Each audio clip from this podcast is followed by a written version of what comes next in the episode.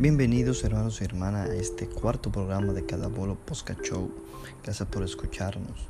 Es un placer y un honor que usted esté tomando parte de su valioso tiempo para escuchar este podcast. He recibido reportes de la, vía la plataforma que hasta de Indonesia nos están escuchando. Así que muchas gracias por hacer este programa suyo, por darle play a este podcast donde quiera que se encuentre en cualquier parte del mundo desde Asia, desde África, desde América, desde Oceanía, desde Europa, desde cualquier parte. Vamos a ver si de la Antártida también nos están escuchando. Desde cualquier parte del mundo, que todavía se llama mundo. Esperemos que, como yo escuché, como leí una noticia, que no se llama munda. En ese caso, si se llama munda, yo espero Ahí empezó Pinguila. Bueno, yo espero que se llame Planeta Tierra. Pero es otro tema que por lo menos hoy, por lo menos hoy, no vamos a tocar. Bien, comenzando el programa con la nota curiosa del día de hoy es que la música alta sed. La música alta hace que nuestro cuerpo beba más líquido, mucho más de lo que bebe habitualmente. Por eso es que no resulta extraño que en muchas discotecas y muchos bares tenga el volumen tan alto, ya que la música muy alta provoca sed. Sí, también en la noticia del día, hoy vamos a hablar en la noticia del día de la vacuna contra el COVID-19. Sí, volvemos al COVID, esa noticia siempre nos arropa en esta pandemia, el COVID-19. Bien, es una carta que esta, esta semana circuló de nueve farmacéuticas en la que se comprometieron todas a cumplir todas las fases de prueba antes de que salga al mercado. Y no son farmacéuticas como se dice popularmente chimichurris, no, son farmacéuticas de alto de alta calidad y de larga experiencia. Bien, entonces ellas se comprometieron mediante una carta a no acelerar el proceso. En medio de esta carrera global por una vacuna contra el coronavirus, nueve grandes farmacéuticas se unieron este martes en un compromiso histórico, el martes 8 de septiembre, para no acelerar la fase de prueba, incluyendo Pfizer y Merck. Se comprometieron a mantener sus estándares científicos y éticos en sus investigaciones y aseguraron que solo solicitarían la aprobación regulatoria de sus vacunas después de que se cumplan las tres fases de estudio clínico requerido. Y este acuerdo llega en medio de un intenso debate sobre seguridad de la vacuna, que una de ellas provocó mielitis transversa.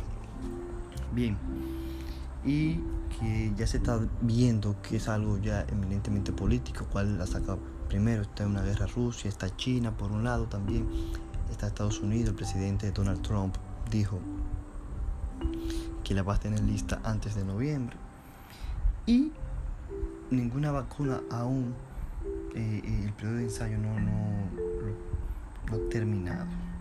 Y entonces el documento, las nueve firmas eh, biofarmacéuticas aseguraron que el acuerdo busca asegurar la confianza pública en el desarrollo de cualquier vacuna y se comprometieron en hacer siempre de la seguridad y el bienestar de la persona vacunada su máxima prioridad. Juntas, estas nuevas empresas han desarrollado colectivamente más de 70 nuevas vacunas que han ayudado a erradicar algunas de las amenazas para la salud pública más complejas y mortales del mundo. Así decía la carta, agrega el comunicado también firmado por Johnson Johnson, BioNTech, GlaxoSmithKline, AstraZeneca, Moderna y Novavax. Actualmente está ensayando casi 180 candidatos a vacunas contra el coronavirus en todo el mundo, según la OMS. Bien, yo apoyo esa carta porque se está jugando a una a una política biopolítica de salud eh, eminentemente política y se está acelerando muchos procesos. Pero bien. Bien, vamos a hablar de gastritis, que es el tema principal del día de hoy. Y comenzando desde el principio, de la definición de gastritis, de la palabra etimológicamente. Quiero decir que todo sufijo que termine en itis en medicina significa inflamación. Cuando dice conjuntivitis es la inflamación de la conjuntiva. Cuando es apendicitis es la inflamación del apéndice. Pericarditis, inflamación del pericardio. Y así sucesivamente. Entonces gastritis, ¿qué es? Inflamación del gastro. ¿Y qué es el gastro? Bueno, el gastro es una palabra de origen griego que significa estómago. Entonces, unimos el prefijo gastro y el sufijo itis, gastritis, nos da gastritis que es inflamación del estómago, especialmente de la mucosa del estómago. Bien. Bien, entonces hasta ahí estamos bien. Gastritis es la inflamación del estómago y todo lo que termina en itis es inflamación. Llévenselo como cultura general. Lo primero que debemos saber es que la gastritis es un diagnóstico, un diagnóstico, oye, es un diagnóstico, perdón, un diagnóstico histológico. Para ustedes saber que usted tiene gastritis, debe hacerse mediante una biopsia, que una endoscopía la puede hacer. Entonces, ¿qué es, la, qué es un diagnóstico histológico? Bueno, recordemos que la histología estudia la composición, la estructura, las características de los tejidos y que eso forman órganos de los seres vivos y todos los tejidos están formados por células. Bien, entonces es un diagnóstico celular. ¿Por qué quiero decir que es un diagnóstico histológico? O sea, ¿cuál es la importancia de esto? Pues bien, que yo veo muchos remedios caseros para la gastritis. Veo letreros en la calle, se cura la gastritis, gastritis, gastritis, así mismo, se cura la gastritis o ensalme, etcétera, etcétera. Y no, es un diagnóstico como histológico. Y no porque yo tenga X o Y síntomas que me duele la barriga, ah, que yo, yo sufro de gastritis. No, no.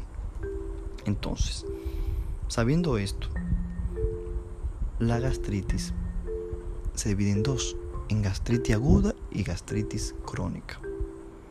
Quiero decir que en medicina, todo lo que es agudo es de reciente aparición y todo lo que es crónico es de una evolución larga. Cuando dice algo, eso es algo agudo, es que es de reciente aparición. La enfermedad apareció recientemente y crónico ya tiene varios meses o varios años con la enfermedad. Pues bien, vamos a comenzar con la gastritis aguda, la que es de inicio rápido, la que le dio ayer antes de ayer. ¿Qué es una gastritis aguda? Bien, también se divide en dos, en erosiva y no erosiva. Vamos a comenzar con la erosiva.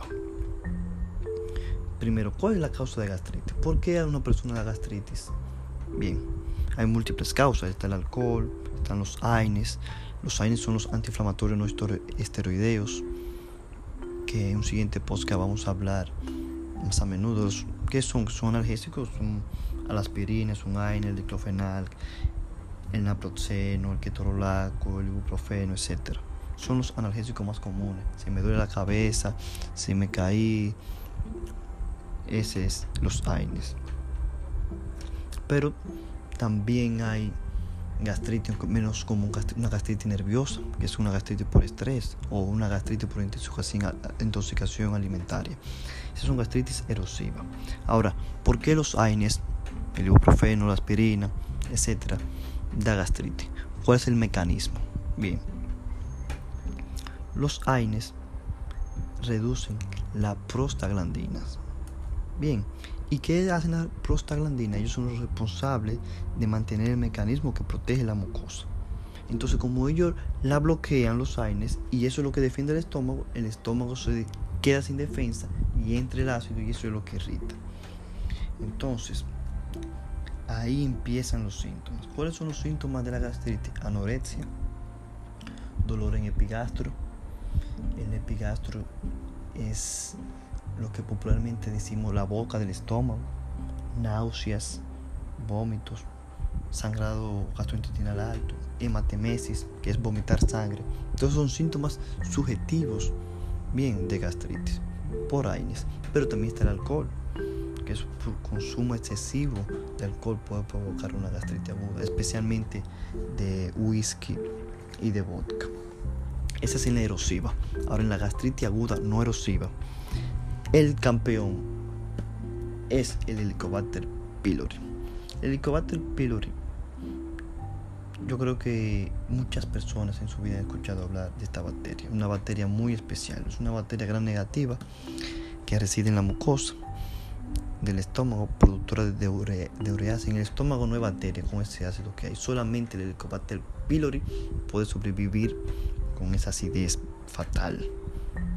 Bien, entonces, ¿cómo se transmite el Helicobacter pylori? De persona a persona. Y cómo puede llegar a la boca. ¿En qué sentido?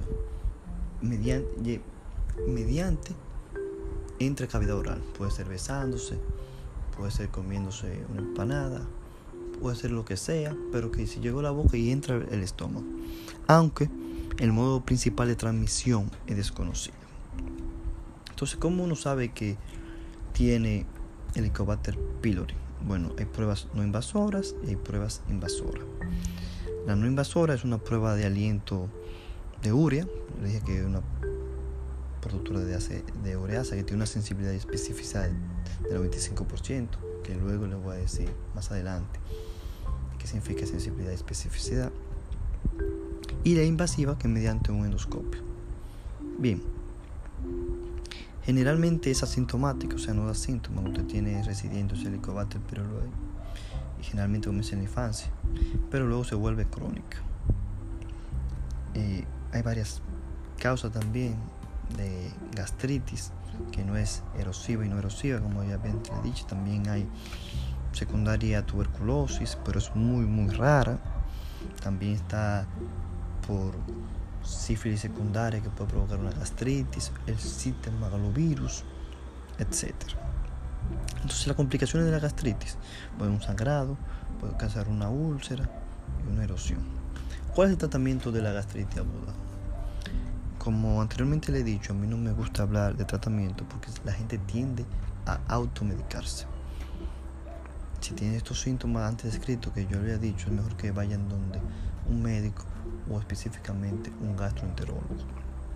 Pero le voy a decir algunos medicamentos ¿no? para la gastritis, como son los antiácidos, que como su nombre lo dice, bloquean los ácidos, ayudan muchísimo. Los bloqueadores, los anti-H2, como famotidina, ranitidina, los inhibidores de la bomba de protones, el omeprazol, el omeprazol, eso es un palo para eso.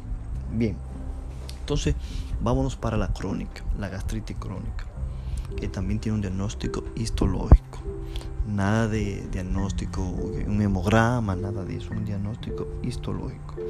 Se divide en dos, en tipo A y tipo B. Recordemos que la aguda se dividía en erosiva y no erosiva. Pues bien, la A es autoinmune, generalmente en el cuerpo, cuando es autoinmune es que el propio cuerpo la ataca. Y la tipo B central generalmente es por el Helicobacter pylori.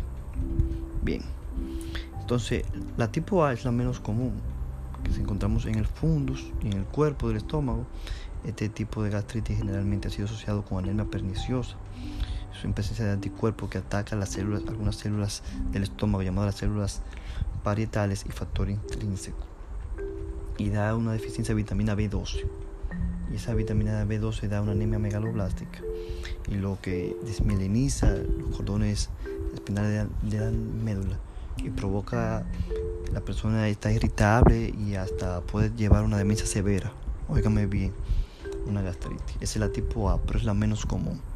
La tipo B, que es generalmente en el antro, otra parte del estómago, el helicobacter pylori como siempre bateando y lidera, lidera la causa de gastritis crónica.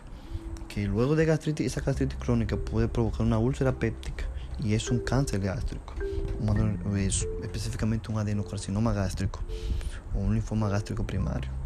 Es central predominantemente, predominantemente está en el antro, pero luego en 15 a 20 años puede ser una pangastritis. Y ahí vamos a los prefijos de nuevo. Pan en medicina o no en medicina, en todo, etimológicamente significa unas raíces griegas, significa todo. Entonces está en el antro, pero en 15 a 20 años está en el estómago entero. Es una pangastritis. Bien, entonces, si usted tiene gastritis, ha sido diagnosticado con gastritis, eh, la recomendación en cuanto a la alimentación, que eso sí me gusta hablar en cuanto a la prevención, en cuanto a la comunicación preventiva. Pero ya esta va a ser reactiva, ¿no? Que es, si usted tiene gastritis ya, comer de manera fraccionada, comer unas 4 o 5 veces al día, tomar su tiempo para comer, masticar muy bien los alimentos, hacer énfasis en no comer comidas ni muy frías ni muy calientes, evitar las temperaturas extremas, evitar las bebidas alcohólicas, sobre todo el café, el té, la soda, o sea, la bebida azucarada, evitar las grasas, evitar los lácteos eh, ricos en grasa, no beber lácteos con antibióticos, los embutidos, aumentar el consumo de frutas y verduras, pero la fruta no los cítricos porque provocan acidez. Bien, hasta aquí el tema de hoy de gastritis. Espero que les haya encantado. Es un tema, una enfermedad que todos tenemos, todo tenemos propenso a ella, porque todos hemos comido alguna vez en la calle, no sé en Indonesia si ya comentando en la calle, pero el helicobacter pylori está ahí. No se recomienda que, nos hagamos una endoscopía sin síntomas, pero siempre tratar de ser lo más cuidadoso posible en cuanto a la alimentación. Bien, hoy quiero inaugurar el segmento de grandes hombres internacionales hablando de una figura histórica, una figura de la talla de un gigante, un héroe de José Martí, de José Julián Martí Pérez, el apóstol cubano de la independencia. Y quiero comenzar con él porque sencillamente José Martí fue un hombre destacado en muchas áreas del saber y es un verdadero prócer latinoamericano. Pues bien, vamos a hacer una síntesis de su biografía, no vamos a hablar de toda su biografía, vamos paso a paso a detallarla un poquito y decir pincelada de su vida. En verdad, no es ni siquiera una biografía, vamos a decir pincelada de su vida, pero para que vean la grandeza de José Martí. Bien, Martín nació en La Habana, Cuba, allá por el año 1853. Su padre eran españoles, ambos, su papá y su mamá, y pasó parte de su infancia en Valencia. Pero aunque pasó parte de su infancia en Valencia, él regresó en la adolescencia a Cuba, siempre demostró su valentía y su emblema por y para la libertad de Cuba, que eso no quepa la menor duda. Él comenzó temprano en la lucha de la guerra de los 10 años y tras el encarcelamiento de su mentor en sus actividades revolucionarias publicó un periódico llamado La Gacetilla y también una revista llamada La Patria Libre, que ahí también contenían poemas dramáticos del que él publicó llamada Abdala. Bien, cuando Martí cumplió 17 años, se hicieron una redada, vamos a decirlo en ese término, Después de un minucioso, una minuciosa redada, encontraron en la casa una carta que él se la dirigió a su amigo Carlos de Castro Castro, compañero del colegio, que había sido Carlos voluntario del ejército español en contra de la guerra, en contra de los cubanos, de la independencia de, Cuba, y él le dijo el, nombre de apóstata. Y con eso fue suficiente para que Martí se descubriera que él era anti-español y lo condenaran a seis años de cárcel. Ahí fue condenado, fue hecho preso en Cuba, pero por la diligencia de sus padres fue movido a España. Ahí fue deportado a España.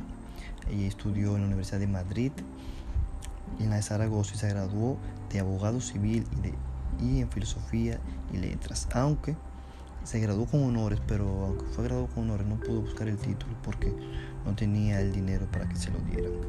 Luego comenzó un periplo después de esa graduación. España se trasladó un tiempo por París, luego de París pasó a Nueva York, luego de Nueva York, eh, allá por el año 1875, se paró en Veracruz, Veracruz, México. Ahí se volvió a reencontrar con su familia. Conoció a Carmen Sayas Bazán, que luego se convirtió en la que sería su esposa. Luego ahí fue en Guatemala y de Guatemala volvió de incógnito a Cuba ahí durante un poco tiempo y fue descubierto y luego fue desterrado nuevamente a España. Pues bien, ya en 1892 fundó la organización, fundó el Partido Revolucionario Cubano y la revista Patria. Y ahí se convirtió en el centro y el máximo líder por la lucha de la independencia de su país. Ahí forjó y luego trabajó en Nueva York como periodista. Y el 29 de enero de 1895 partió de Nueva York a nuestra tierra Montecristi, donde firmó con Máximo Gómez el 18 de abril de ese año el manifiesto de Montecristi. Y ahí que ahí iba a detallar cómo iba a ser la guerra de la independencia. Y el fatídico 19 de mayo de 1895, una columna española que se desplazaba cerca del campamento Dos Ríos, en un sitio llamado Palma Soriano. Ahí el comandante Martí estaba con Gómez y el mayor general Bartolomé Mazó. Y al llegar al lugar, Gómez le indicó que era el que tenía experiencia militar, detenerse. Bien, pero en el transcurso de la pelea, él se movió y solamente llegó a un punto que solamente estuvo acompañado de su ayudante Ángel de la Guardia. Su ayudante se llamaba así, Ángel de la Guardia. Y Martí cabalgó sin saber entre las malezas y se halló entre un frente español y ahí fue atacado por tres disparos, que uno resultó mortal. Y ahí murió el héroe cubano, el apóstol de la independencia de Cuba, José Martí, a los 42 años de edad. Martí murió peleando, pero hay que decir que la salud de José Martí no era una buena salud, no tenía muy buena salud según estudios recientes. Él tenía sarcoidosis y también tenía un tumor en el testículo que fue operado. Bien. Pero aparte de ese pensamiento de ser el padre de la patria de Cuba, Martí fue el precursor con sus obras, fue un poeta del modernismo, precursor en Cuba, con una profunda poesía. Fue periodista que hizo más de 400 crónicas, un trabajador del periodismo incansable. Fue un pensador que concibía la libertad de los países de Latinoamérica. Fue escritor de novelas, bueno, de una sola novela, escritor de cuentos. Y deja un parafrasario muy grande. Martí fue una persona legendaria. Dice la gente que cada 100 años nace un Martí. Yo digo que cada 250 años nace una persona como José Martí. La historia de un grande, del maestro José Martí. Bien, bien, en mi comentario final quiero dedicarle este programa, este podcast a Liliana María Moreno Ramírez, a Laila, esa guerrera de 12 añitos que acaba de fallecer, un angelito que acaba de partir, que, que Dios Todopoderoso la tenga en gloria, esa niña tan inteligente y sobre todo tan guerrera que luchó hasta el final contra este funesto cáncer. Pasa su alma, fortalece a su familia que Dios la tenga en buen lugar. Hasta pronto, Laila. Bien, para terminar, qué mejor, qué mejor final que terminar con una frase de José Martí, el apóstol cubano de la independencia, que dice así, amor cuerdo no es amor. Muchas gracias hermanos y hermanas por dedicarme, ¿no? Su tiempecito en este, cuarto programa, comenzando, haciendo la pincelada, uno que otro errorcito, uno subido, una bajada, porque ustedes saben que estamos en el proceso todavía de transición. Quiero que me perdonen los primeros 25 episodios, que siempre van a encontrar alguno u otro bache. Pero si llegó hasta aquí, muchísimas gracias por la atención. Dios lo bendiga. Un beso si es una mujer, un abrazo si es un hombre. Bendiciones.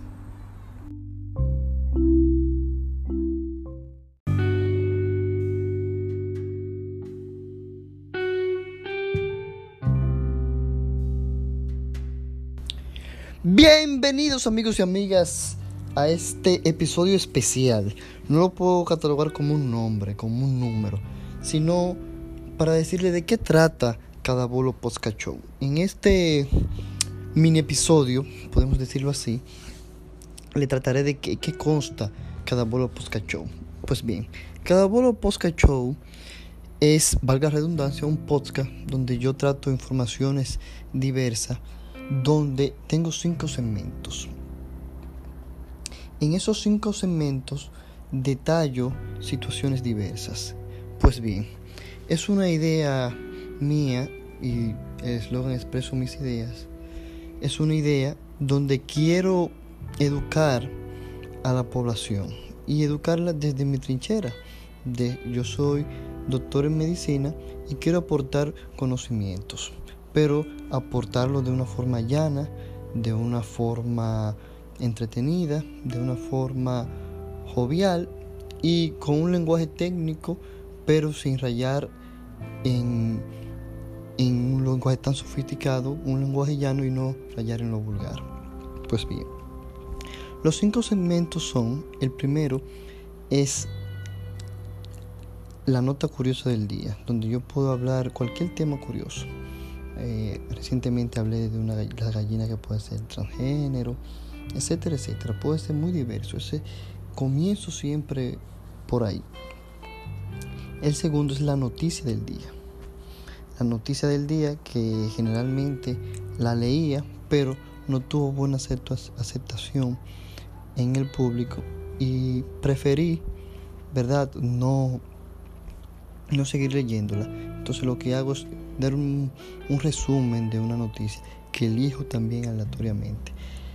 El tercer tema es el tema central, es el tema del que le pongo el nombre al podcast cuando lo subo. Es generalmente de medicina y quisiera siempre que fuese de medicina, pero en cualquier momento puedo hablar de política, de, de historia, de deportes, pero generalmente es el tema central es de medicina. Bien. El cuarto es, es polifacético. El cuarto puede ser que tenga una sección de grandes héroes internacionales o pueden ser grandes héroes nacionales o puede ser la historia. Generalmente el enfoco en sectores. Por ejemplo, comencé hablando sobre la historia de Herrera. Más adelante hablaré sobre la historia de Villa Consuelo etcétera, etcétera. Es la historia, un personaje. Comencé las grandes héroes internacionales con José Martí. Luego comenzaré grandes héroes nacionales que lo estoy preparando con la doctora Andrea Evangelina Rodríguez Peroso, etcétera, etcétera. Luego, el quinto es mi opinión. Bien, mi opinión sobre X o Y tema. Yo me enfoco en un tema y doy mi opinión sobre eso. Y por último, luego yo termino con una cita bíblica o con una frase inspiradora, dependiendo de la sintonía. De eso se trata cada de podcast show, que es un primer, tendremos una primera temporada de 25 episodios. Esos 25 episodios estaremos aprendiendo sobre la marcha hablaremos de diferentes tópicos, diferentes temas y nos enfocaremos en esas cinco vertientes. Luego iremos cambiando. Ya he hablado con varios compañeros, varios hermanos, varios amigos para hacer entrevistas, eh, abogados, ingenieros, analistas sociales y que hablaremos de diferentes temas en específicos. Hablaremos de música, hablaremos de deportes, de cultura general, de libros, de todo lo que ustedes se imaginen diferente. Esto es un espacio para la cultura general, para el entretenimiento, para la sana diversión, pero para las pero con sus directrices y hacia dónde nos encaminamos. Muchas gracias. Esto lo grabé sin editarlo, sin pensarlo solamente. Quería saber para cuando ustedes busquen qué es cada vuelo Podcast y reproduzcan esta nota en la primera temporada. Muchas gracias por escucharme desde cualquier latitud del mundo. Buenos días, buenas tardes, buenas noches. Besos, bendiciones.